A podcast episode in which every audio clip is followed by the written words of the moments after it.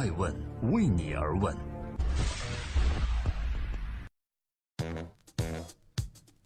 Hello，各位好，这里是爱问每日人物，每天晚上九点半带你关注这个地球上风口浪尖人物的商业八卦。我是爱成，今天要说说谁呢？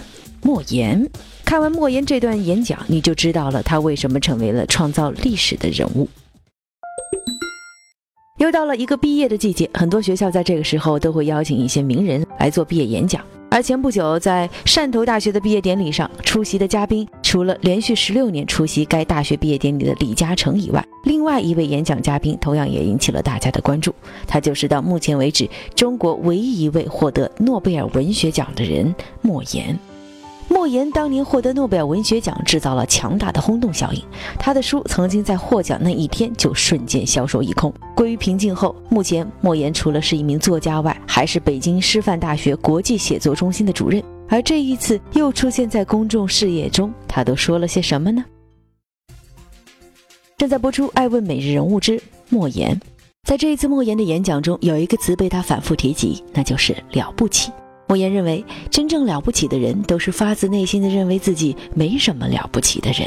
他还以马云和比尔盖茨为例，他说：“马云和比尔盖茨的了不起就在于他们曾经没有什么了不起，他们的了不起更在于他们实际上已经了不起了，但是他们还自认为没什么了不起。”莫言认为，不想当将军的士兵不是好士兵，但是做不了好士兵的人也是做不了好将军。年轻人要脚踏实地，要像海燕一样渴望暴风雨的洗礼。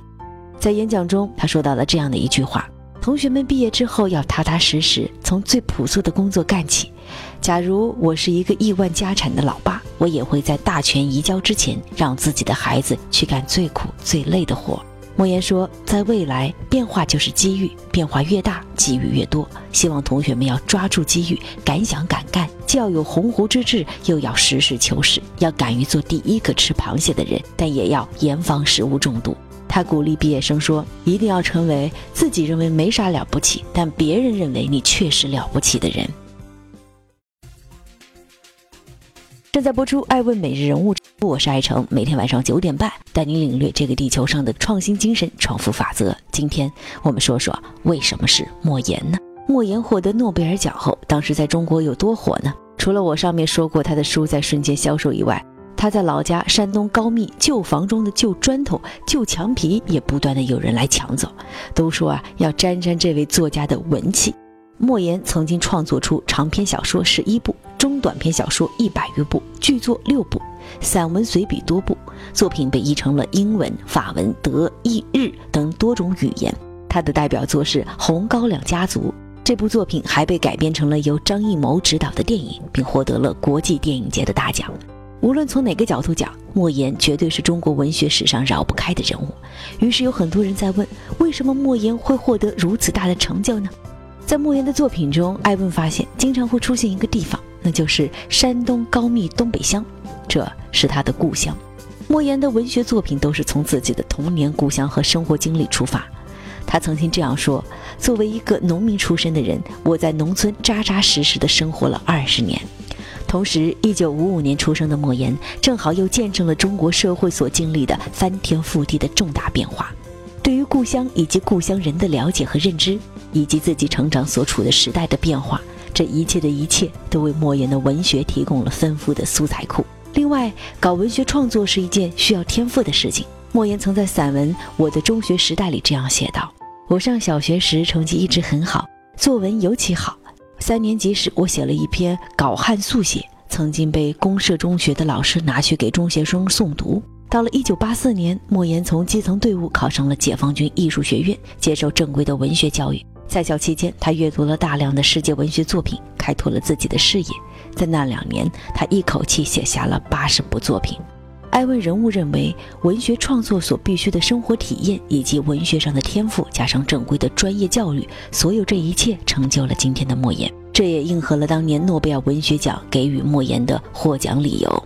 他通过魔幻现实主义，将民间故事、历史和当代社会融合在了一起。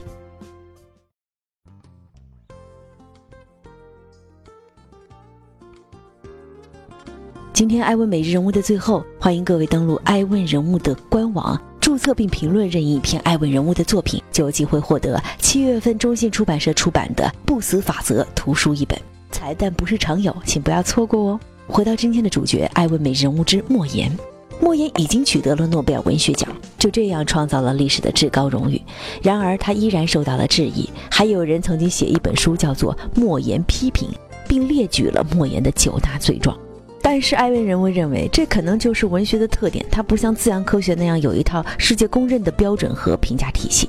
文学就是开放和多元的东西，每个人都有自己的标准。即使你是诺贝尔奖，也会有人喜欢你，有人不喜欢你。用咱们的老话说，就是文无第一，武呢无第二。面对这些质疑，莫言觉得很正常。他认为，诺贝尔文学奖只是一个评判标准，但不是唯一的标准，更不是最好的。同时，他认为自己获奖的最大贡献就是消除了作家的神秘感。这不禁又让人想起了在最近演讲中，莫言对于大学生、对于年轻人的那句嘱咐。真正了不起的人，都是发自内心的认为自己没有什么了不起的人。我是爱成爱问人物的创始人艾温，为你而问，让内容有态度，让数据有伦理，让技术有温度。每天晚上九点半，我们不见不散。爱问是我们看商业世界最真实的眼睛，记录时代人物，传播创新精神，探索创富法则。